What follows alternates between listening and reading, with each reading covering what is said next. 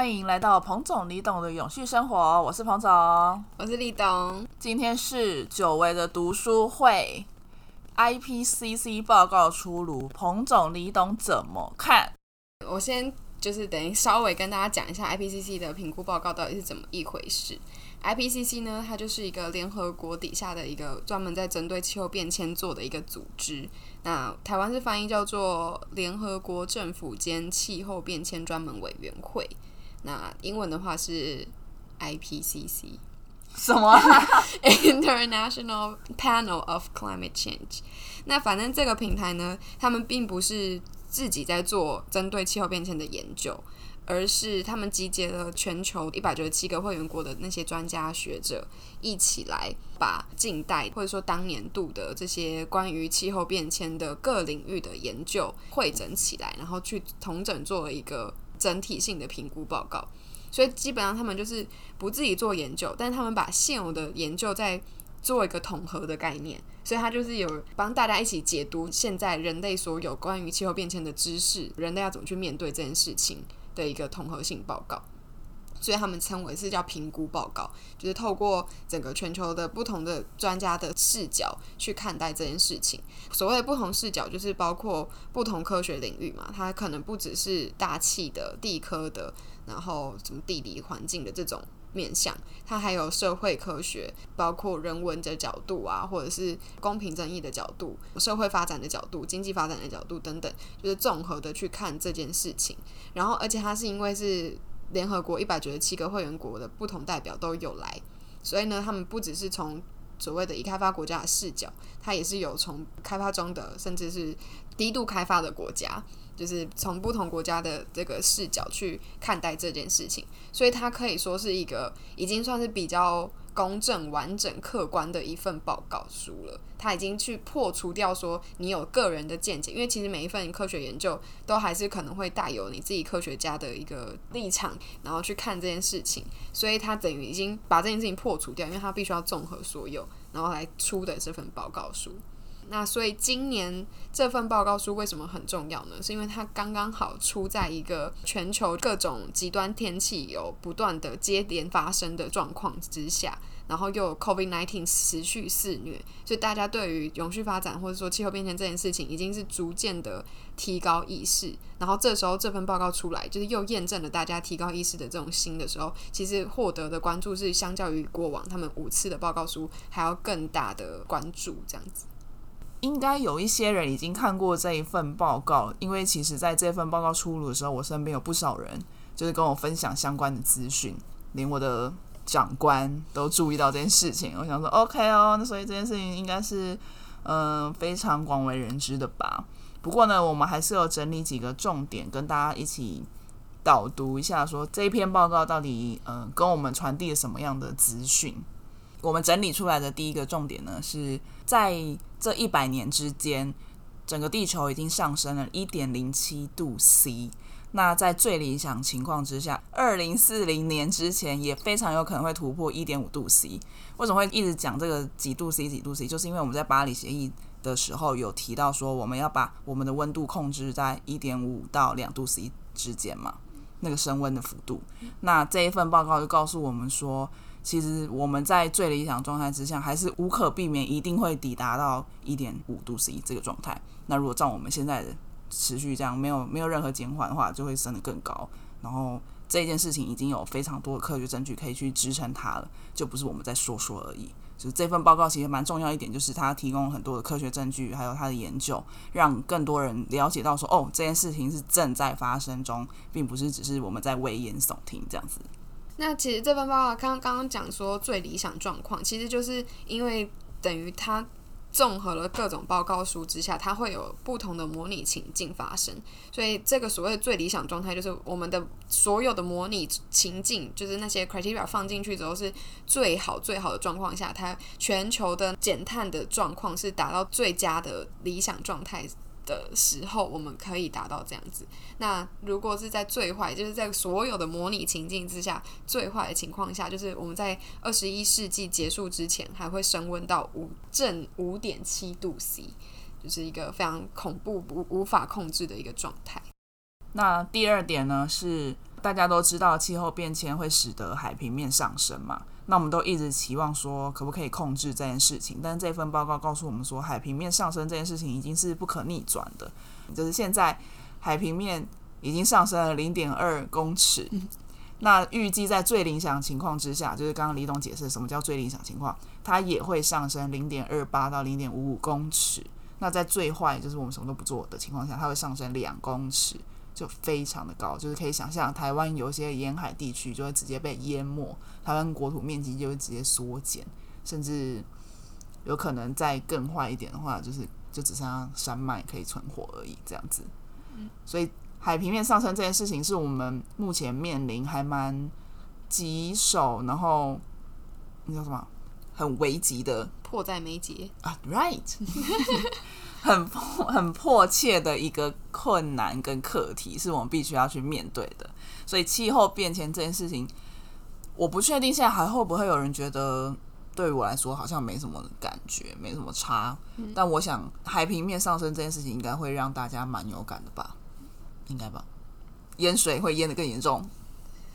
这真的不知道哎，就就算你住在海边，你可能也不一定有察觉到说，哎，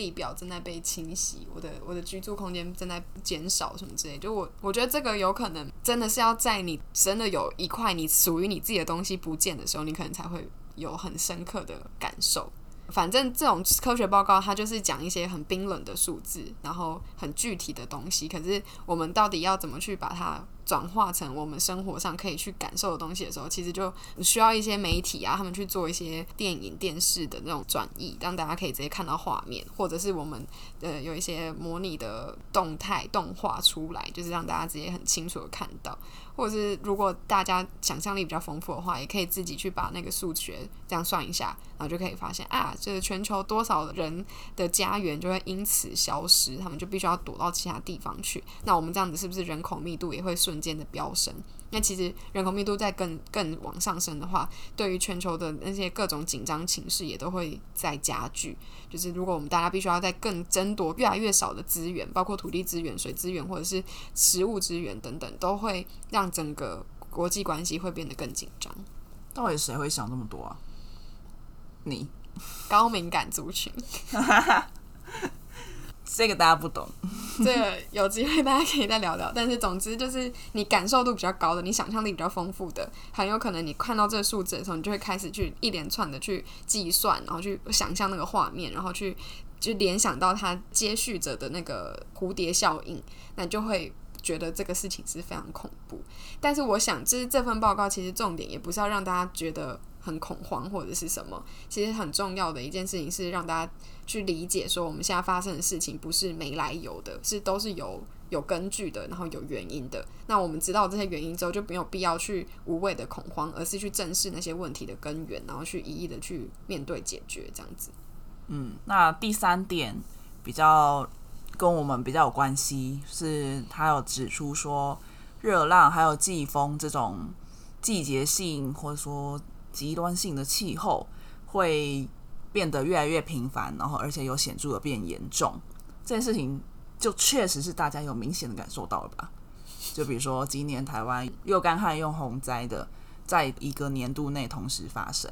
然后大家也可能看新闻看到很多个国家有发生什么森林大火啊，或是热浪啊这种新闻也是屡见不鲜，而且近几年就越来越多。那这件事情应该就比较有感受了吧？就是我自己身边的朋友，最近在淹水事件发生的时候，都会说：“哎呀，这真的是极端气候啊，什么之类的。”这种声音我听到越来越多了，至少在比以前。嗯，对啊，纠正一下是极端天气。哦，对，因为气候是比较长期的一个东西，天气是一天就是。比较短期的，OK 好，谢谢李董纠正，谢谢。没有，但不是只有彭总说要纠正，我真的看到超多台湾的报告都这样乱写，就是连台湾自己官方政府官方出的都是都乱写，就是大家讲极端气候已经讲到很习惯，所以很容易就误植。可是如果去看那个翻译的原文的时候，他们明明就是写 extreme weather events 或是 extreme weather，我就不知道为什么大家都翻译都翻的很直接，就是。是不是一开始那个翻译的人就写错，然后大家就这样沿用、沿用、沿用？我真的不知道。但是反正就是这这只是一个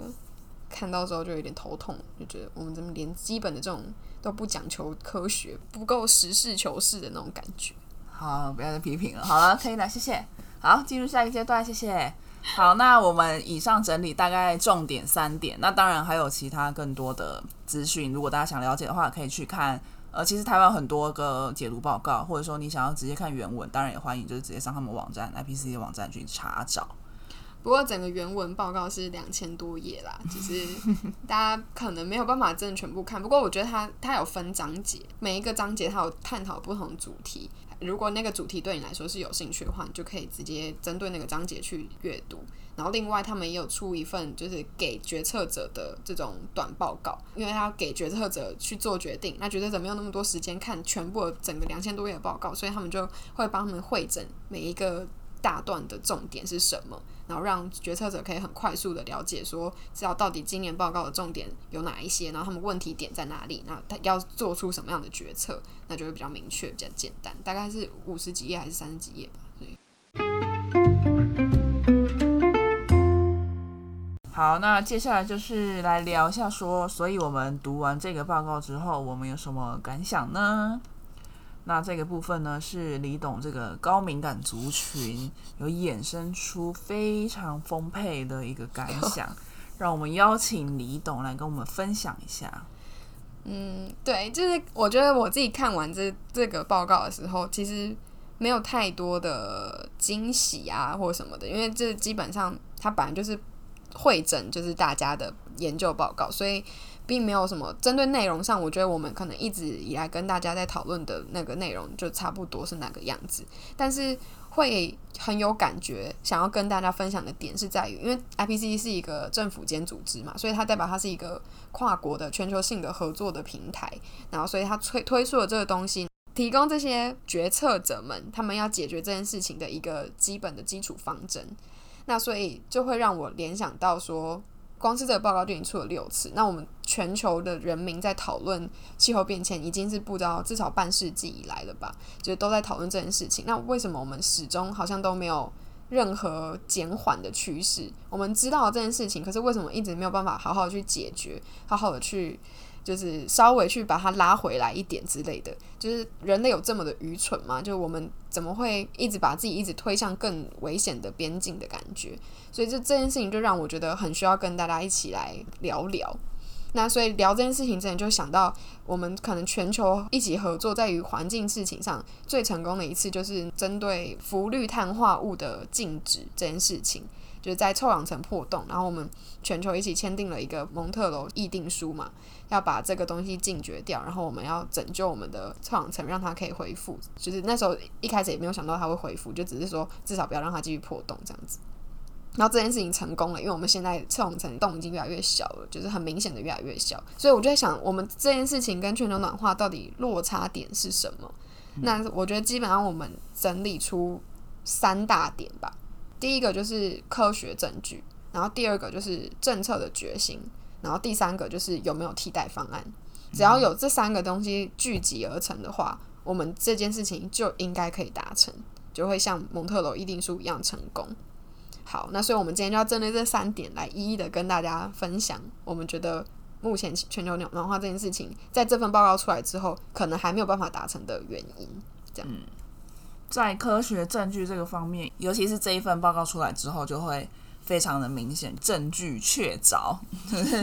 之前可能大家都会说什么哦，那你只是那只是你想象的而已啊。其实我觉得根本没有气候变迁这件事情，只是假议题什么的。气候变迁否定论者，对，之前可能还会有这样子的声音，就是跟呃支持气候变迁的人就是并驾齐驱这样。但我觉得这一份报告出来之后，有越来越多人相信气候变迁这件事情是正在发生当中，而且是有科学证据支撑的，就很很具体吧。因为我觉得气候变迁其实听起来就很虚无缥缈啊，就是气候变了，说不定是一个什么从石器时代转换到什么别的另外一个时代的自然的转换啊什么的。但是这一次的报告很明显说出来是人类因素而导致这样子的转换，不是地球自然的变迁，或者什么从恐龙时代变成人类时代中间的那那些变化什么之类的。嗯，我觉得应该是说，其实科学界已经很早就已经有定论说，现在的气候变迁是人为导致的。但是可能在上一份报告的时候，大概是九十五 percent 的科学家一起画押认证，就是他们始终好像会有五 percent 没有办法确定，然后所以就一直有被人家说嘴。然后在中间过程也，科学家还是一直都有。不同派系出现，所以就好像那个凝聚的就确定的那个力量不是百分之百。可是这一次的报告直接在那个报告书里面直接写，这个证据是 unequivocal，就是很明确的。他直接用了这个词来说明说，我们这件事情已经不容再质疑。自然变化有它自然变化的部分，但是我们现在所面临的灾害，比如说增加的热浪频率，或者是增强的季风强度，这些东西是人为造成的。这些证据是已经很明确了。就这件事情是到这次报告的时候，它才可以明确的说明。所以等于说，我们在第一个条件上，就是达成气候行动成功的这个第一个条件上，基本上在今年已经取得了一个坚实的支撑了。就是这件事情，我们不需要再讨论了，就是科学证据已经就是那个样子。就我们没有必要再逃避这个责任。人类造成就是人类造成，人类你自己好好去解决，你就是那个系灵人这样子。嗯。那第二个部分是政策决心，那这个部分是什么意思呢？就是说全球的政府有那个共识，说我一定要做到这件事情，我要达成什么样目标，然后一起努力这件事情。那当然，政府要有它的政策出来，一定要有全民社会的支持，还有一样的思考方向，才有办法就是落实嘛。所以这个部分也会牵扯到说公民的共识是不是已经达成，然后说全球。对于这件事情的想法是不是有一致，然后是不是愿意一起投入？那关于这一点呢，可能各国状况还很不太一致。就是说，可能有些国家像欧盟，可能就会定很高的标准，就是说我在气候变迁这件事情上，我就是非常努力，我投入很多资金，然后我也制定很多新的政策，想要去减缓这件事情。可是呢，在可能某些开发中国家就不是把气候变迁变成他的那个政策议程的最前面的那个议题，他可能就觉得说，我要先发展好我的民生基础设备啊，我的工业、我的经济是我的最优先的事情，气候变迁可能就不是那么的优先。所以在这件事情上，我我们好像还没有达成一个全球的共识，或者说，甚至在国内的共识也不太一定是有达成的，像。之前可能美国是一个很明显的案例，但是我想在台湾应该也是如此，就并不是每一个人对于气候变迁都是有一样的想法，说哦，我们一定要赶快去解决它这样子。其实我觉得针对这个点，我们刚刚讲第一个公民共识这件事情，其实应该是最最关键的，就是因为不管是政府他们要做出的决策，或者是说企业它到底要决定怎么样生产它的产品，其实都关于每一个公民。就是之前有一个。访谈还是什么的，就有提到说，我们不要是以消费者的身份来看自己而已，就是不要觉得说我们只是能够透过一个消费去改变事情，我们其实更应该要把自己放为是一个公民的角色。就是你如果是一个公民的时候，你就已经不只是影响到你当下做决策的那个产品所带来的影响，而是你这个人对于整个社会意见的发生，然后这个东西当你的。发生去占到多数的时候，就会影响到我们政府怎么去做决定。所以就是像今天，就算有这个科学证据，我们 IPC 报告都这么明确了，可是为什么有些国家它可能还是不会去理睬这样子的东西，还是继续生产它要生产的，啊或者是排放它要排放的？原因就是因为他们内部的公民支持的东西还是可能经济发展优先，或是可能在意的东西并不是气候变迁会怎么样。那这种状况之下，政府很难去说我要把它摆成重点，因为他可能还要选票啊。就算集团集权国家，他也是要有民心嘛。那他如果没有取得民心的话，他也很难继续做事之类的。所以就是这个东西，我觉得这个报告书其实也是一个很好的媒介去做公民教育。就是所以他现在很生硬，我觉得我们。如果读得懂的人，愿意看的人，就应该要去更努力的把这些东西转化成更简单的东西，传达给你身边的每一个人，就是让每一个人都开始把这件事情视为更理所当然，就是有一天就会达成我我们在欧洲看到的那种状况，就是他们选择去用火车旅行，是因为气候变迁，就是这样子很轻易的可以说出这个理由。那我也希望就是有一天我们连台湾这种地方，我知道连台湾这种地方。就是好，就是更多国家的人民都可以很自然而然的觉得，我做这件事情是因为我要在意，就是气候变迁，我要为气候变迁做出什么事情来。嗯，对。然后这个东西如果达成的话，我觉得要在凝聚全球的共识，我们要再去签协约什么的，那个根本就不用去管这个协约到底有没有强制力，也不用去管我们到底有没有一个超级政府可以去控制这一切，只要大家的心可以。凝聚在同一个方向的时候，其实要做很多事情都简单很多。对，然后但是刚刚会讲到说，每一个国家的状况很不同嘛，然后所以我们现在其实要在凝聚共识的过程是更加困难。就比如说巴黎协定，它是联合国的所有一百多个会员国一起签订的，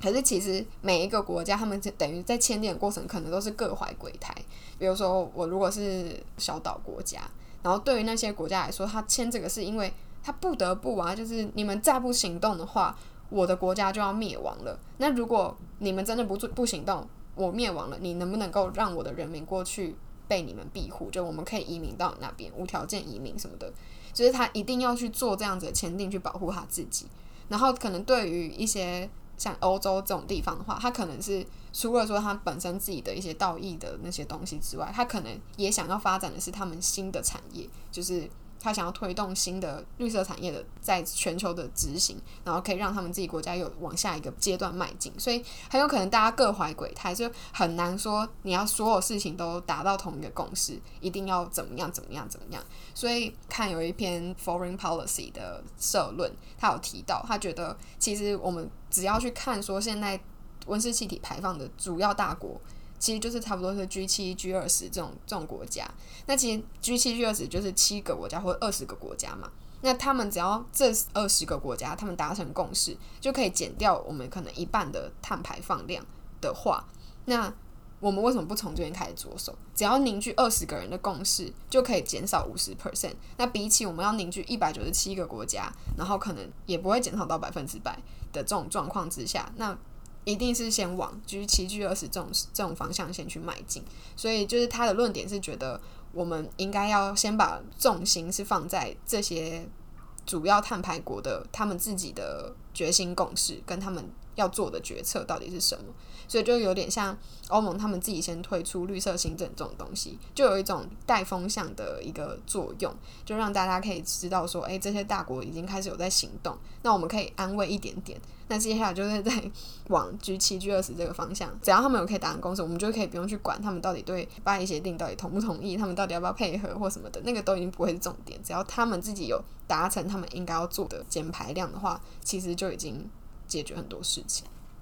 那会不会有排碳大国，但不在 G 七或 G 二十里面的？就是有可能，这个只是一个就是标的啦，就是因为他们就是工业国，工业国大家联想就是会觉得是碳排会最多的地方，所以才会说从那边去下手，而且他们刚好就已经有一个就是联盟或者什么定期聚会这种事情，所以要去从那边下手是已经有一个基础在，会比较容易。嗯，对。所以简单来说，就是我们第二个条件，气候行动的第二个条件，它是要有政策决心。可是我们可能要务实一点，就是不要觉得说一下就要全部的国家一起有那个政策决心。嗯，可能我们可以从局部开始。当时蒙特楼可以成功，是因为它可能标的比较单纯，它就是氟氯碳化物。很明显，然后开发中国家他们也不需要做什么，他们可能就是以开发国家他已经找出方法，他们也实现就成功，然后就是叫开发中国家一起配合这样子，就是很简单，那个逻辑很很单纯。可是现在全球暖化的这个事情，气候变迁的事情，它牵扯到的东西太多太复杂，然后可能以开发国家做的事情，也不是开发中国家可以马上跟上去做的。那这种状况之下，就会变成你要全球一起有共识。就会太困难，你要等到有全球共识再行动，那就太慢。所以，那你不如就先把重要的那些角色，你们先做出一些事情来，然后我们再一步一步、一步往后推，这样让全部人在逐步的采纳。对，嗯好，前面讲了科学证据跟政策决心，最后一点就会是替代方案这件事情。像刚刚讲到的氟氯碳化物，就是很成功的被消灭，就是因为它的替代方案有被研发出来，而且是可以应用在它特定的产品之上，所以它的替代方案其实是蛮明确，而且是可达成的。但在气候变迁这件事情上面，我们好像找不太到一个很明确的方向，是说哦，我们只要从 A 方案转换成 B 方案，就立刻减碳。就算有那个方案，我们好像影响层面也非常大。这个方案好像也无法就是一以概全，就是呃，你只要使用别的东西就可以让所有的碳全部消失，或者说应用在所有的层面之上。这件事情好像是我们在谈论气候变迁这个议题半世纪以来最大的困扰诶，因为我觉得如果有这个 A 跟 B 可以轻易转换的话，何乐而不为？就大家应该也是想说，哦，那就换啊，反正也没有什么损失，而且反而更好。就是因为气候变迁影响的层面太广太大，生产面跟消费面都是。就是你在生产的时候，如果你要转换成这个新的替代品的话，可能你的成本会增加，可能你呃制作的过程会更复杂等等的，所以在制造面就会变成说切换的痛点就比较大。那对于消费面来说也是，就是你可能。转换这个呃替代方案之后，你的生活会不便许多，或者说对你来说带来成本太大，而且是太多层面都会有这样子的成本的时候，你可能那个转换决心就没有那么强，或者说你很难取得这个替代东西，所以 SDGs 才会一直提到说要有可取得而且可负担的，比如说能源啊，或水资源，或是呃食物等等的这些。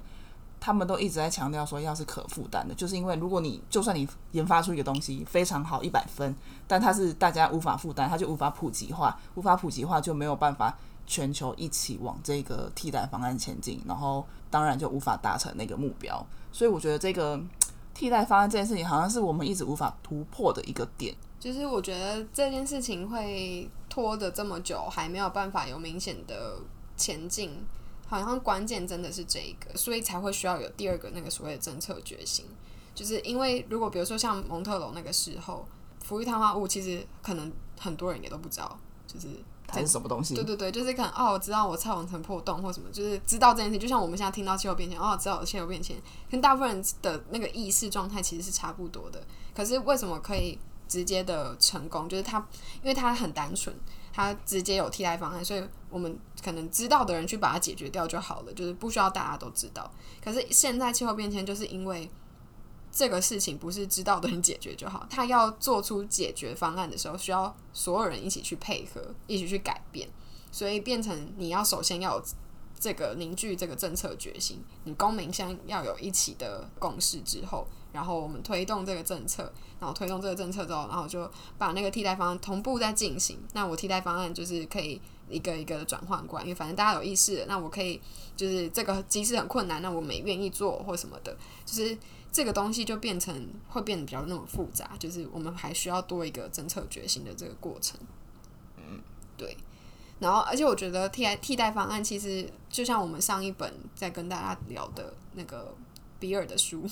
《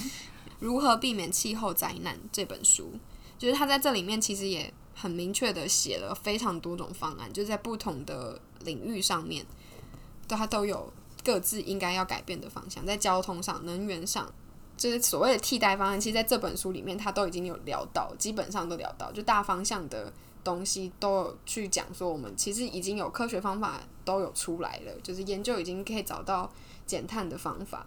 然后还可以维持我们的生产力啊，或者是经济发展的的那个幅度之类的，都有讲出来了。可是为什么我们没有办法就直接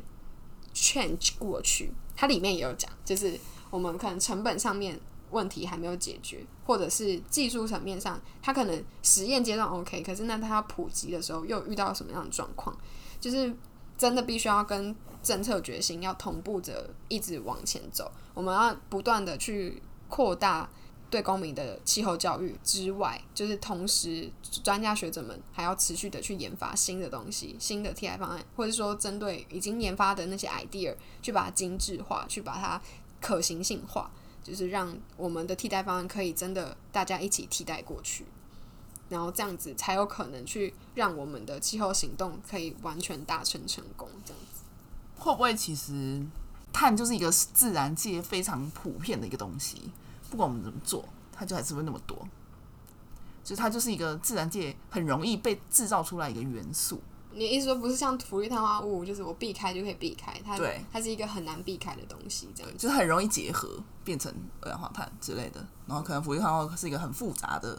一个结构，哦所以它可能不容易就是碰撞，就随便碰撞不容易碰撞出氟氯碳化物，但可能二氧化碳或者说温室气体，就是你随便一弄，它就会出现的那种。不过，就以现在的科学研究的话，我是不知道那些什么碰撞的那种化学的东西，可能是需要再请教专家。但是我的理解是，目前我们就是人为排碳很明确的证据，就是化石燃料的燃烧。那这个燃烧跟我们现在找到的能源替代方案，就是用再生再生能源源去产电这件事情，就他们已经有算出那个所谓的碳效益的比，就是我可能用再生能源，比如说我建太阳能板，还是会有它的一定的，就像你刚刚说的，它很难避免，它也是会生产。可是我生产到第几年的时候，它的那个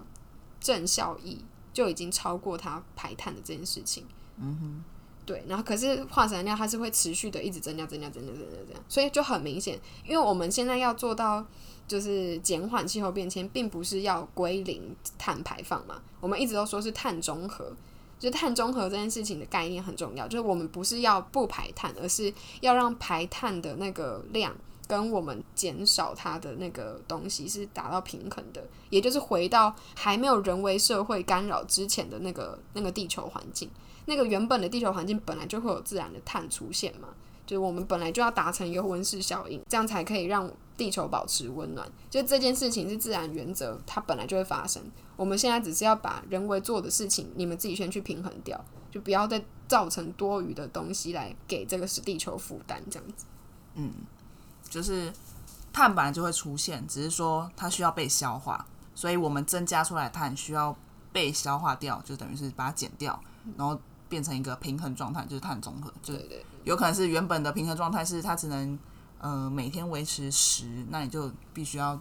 维持在那个水平之之内，然后这个地球才会在正常的运作，这样子，所以才叫 carbon neutral，就是碳中和。对因为其实我我有点惊讶是，呃，我本来以为碳中和这个名词是很可以随口说出来的一个名词，但是我最近跟几个朋友聊天，他们会看到可能看到这个英文单词，就会说，诶，这是碳中立，碳什么？嗯嗯嗯，对，然后我才想说，诶，原来碳中和不是一个这么可以随口说出来的东西，所以想说，嗯，可以特别跟大家讲一下这样子。嗯嗯，对。其实这个也是可以，大家会可以去看我们的那个 IG 的 post。之前有聊到那个碳循环这个东西，就是其实碳它是以气体、液体跟固体的形式存在这个大气中，它就跟水一样，我们大家都很熟知水的循环，可是碳其实也有它的循环，只是我们看不见。那它那个循环，我们已经破坏掉它的循环，就是让它在大气的那个存量是过多的。就它可能照理来说应该要，我不知道到底确切多少。比如说大气液体跟那个固体，它的比，就固体是存在土壤之下，就是所谓我们把那个化石燃料挖出来，那些化石原本是固存在土壤之下的那些碳，然后我们把它挖出来，把它烧了之后，它会变成气体的形式存在这个大气中，所以我们破坏那个平衡，就让它在大气的比例突然升高，然后这就它在大气中是会吸热的嘛，因为它温室效应，所以它就吸了过多的热。就这件事情，我们要把它拉回到平衡，所以就是开始会需要一些固碳的作业。就比如说，我们光是在农业耕种上面，可能就可以透过一些手段，原本比如说翻土的过程，我们为了要让土壤保持营养，就为了种下一次的东西的时候，我们可能会去做翻土的这个作为。然后，跟这个作为其实就是让土壤中的碳一直往大气中去排。那所以，我们可能比如说避掉这个动作，我们用其他方式去维持土壤的养分，或者是我们把碳就是。植回土壤中，就是所谓的重碳、固碳什么之类的，就是让这件事情把它拉回那个平衡的时候，我们就可以减缓气候变迁。回到重点，就是我们这个三个成功关键。其实我刚刚看一下，我们在那个比尔的那本书的心得里面，其实就有第一个。等一下，等一下，会不会有人以为比尔真的是我们朋友？我们是说比尔盖茨啦。不巧，Bill Gates 就是那个鼎鼎大名的比尔盖茨。好，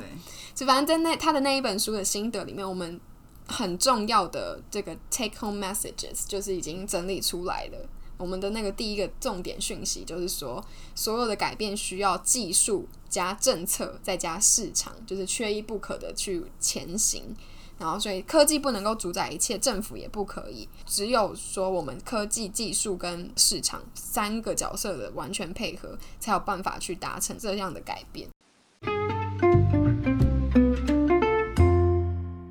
哦，我觉得这可能跟我们今天谈论的主题主轴没有什么太大关联。不过，就是 IPCC 这个报告，我觉得还有一个很重要的价值是在于，它是有各个领域的研究汇整而成的。所以，其实它等于谈论到的气候变迁面向是在各个领域的。我们所谓一直在讲的那个，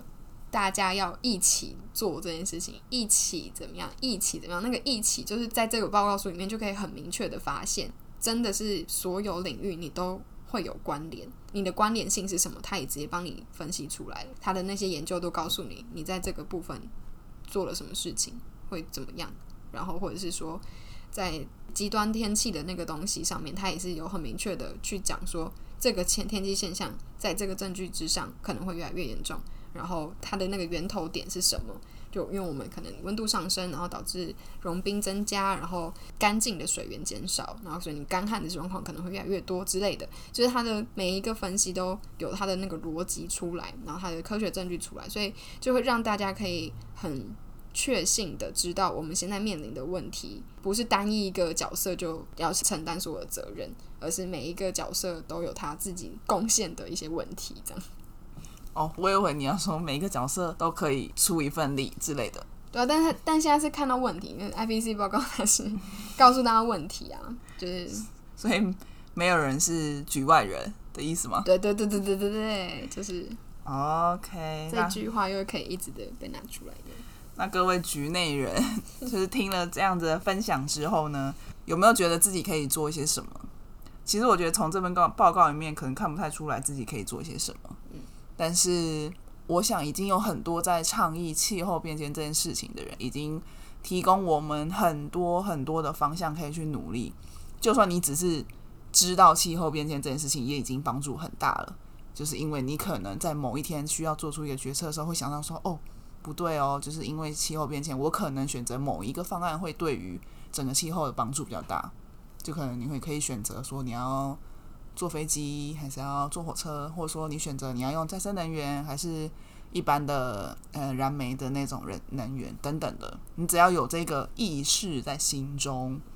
我想对于这个事情都是有帮助的，也不一定很大，但但是是有帮助的。嗯嗯嗯。然后其实每一个人的一个小小力量就集合起来，就是很重要的大力量。嗯，这真是我们一直在讲。从无数生活的时候就已经这样说了，但现在到现在永续生活更是，就是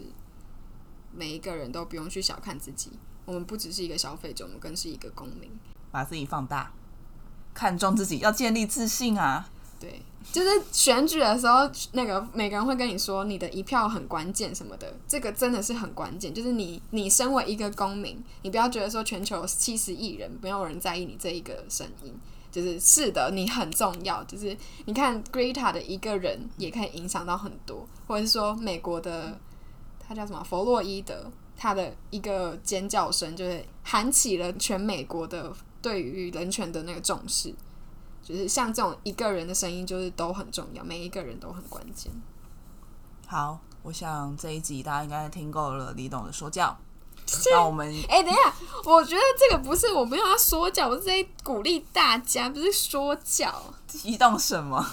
不然不要把我当成老妈子一样，不行。不是吗？不是，我是很认真、很诚恳在鼓励大家，就是可以正视自己的决策能力。好，那就是由一个高敏感族群来鼓励大家，各位，你很重要。把自己放大，我们是公民，不只是消费者，好吗？这是我们这一集的宗旨。好，非常好。那非常感谢大家的收听。如果有更多问题的话呢，当然欢迎跟我们分享，跟我们留言。那想知道更多资讯的话呢，可以点击资讯栏连接到彭总李董永续生活网站上呢，有更多的文章跟 podcast，也可以在网站上找到我们的脸书和 Instagram。嗯，那我们就是会尽量的在这个 Instagram 跟 podcast 上面去做。你讲那么小声，是不是因为是 总之就是我们会在 Instagram 上、Facebook 上面、跟 Podcast 上面，还有我们的网站上面去做一些文章啊，或者是图片、图文式啊，或是 Podcast 的这个更新，那大家就可以去订阅。因为我们不会定时更新，所以你订阅的话，才可以看到我们更新的时候有东西这样子。大家如果有长期听这个 podcast，然后会发现后面的结语会与时俱进。一开始说什么每个礼拜几啊几啊会有东西，现在后来变成说一个礼拜会有两篇啊，到现在变成说我们会不定时更新这样子，大家就知道我们生活状态会有些转变哈，就知道就好这样。但是我觉得就是所谓永续发展就是这样，就是你你要